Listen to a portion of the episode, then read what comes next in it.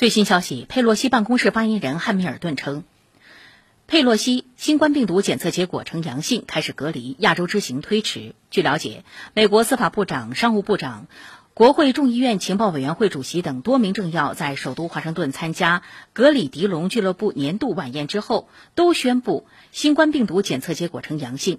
美国总统拜登没有出席晚宴，但是近来参加多场人员密集的活动，许多同场人员没有佩戴口罩。这也让白宫的气氛紧张起来。来听今天的《环球马上说》，新视野、新观察、新话题、新说法，《环球马上说》。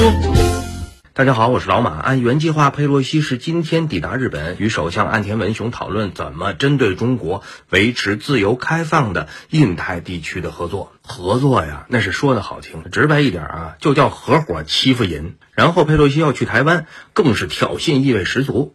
对此，我外交部发言人赵立坚措辞十分的严厉，什么公然践踏、明知故犯、恶意挑衅，极其危险。当天，王毅跟法国总统外事顾问通电话的时候，表情也十分严肃。他说：“怎么美国在乌克兰问题上强调尊重主权和领土完整，在台湾问题上却公然踩踏一个中国红线呢？你注意，是红线。佩洛西要真去了台湾，不排除中国会有强烈军事反应。可就在这个时候，嘿，佩洛西突然确诊了。网友说这叫战略阳性。”接下来他怎么隔离，怎么治疗？咱们先放下不表。就在他宣布确诊的前一天，他去了白宫见了拜登，哎，俩人可都没戴口罩啊。那外国礼节又是拥抱又是贴脸的。